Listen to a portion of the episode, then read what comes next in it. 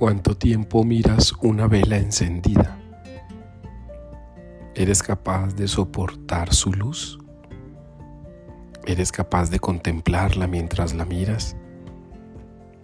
¿Eres capaz de sentir que esa vela puede incluso parecerse a tu existencia? Hoy en el Evangelio hemos escuchado que el Señor llama dichoso a aquel que permanece en vela. Sabemos que esto advierte una actitud de atención espiritual, estar atentos en el corazón, estar despiertos ante las situaciones, no dejar pasar por desapercibido aquellos momentos donde Dios puede hablar. Así pues, hoy estamos llamados a recordar que Jesucristo el Señor es el primero que se ha puesto en vela.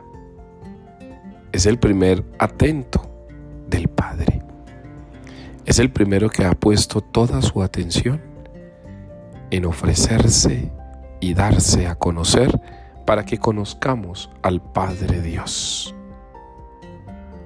Hoy entonces permitamos que nuestra vida sea una vida atenta.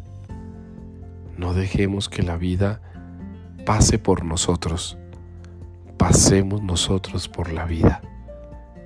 Estemos atentos porque en esa atención Dios hablará, como ha hablado y como habla cada día.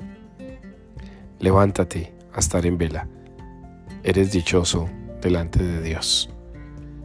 Y que la mejor conciencia sea para ir venciéndonos a nosotros mismos y ser libre de nuestras formas y contradicciones latentes.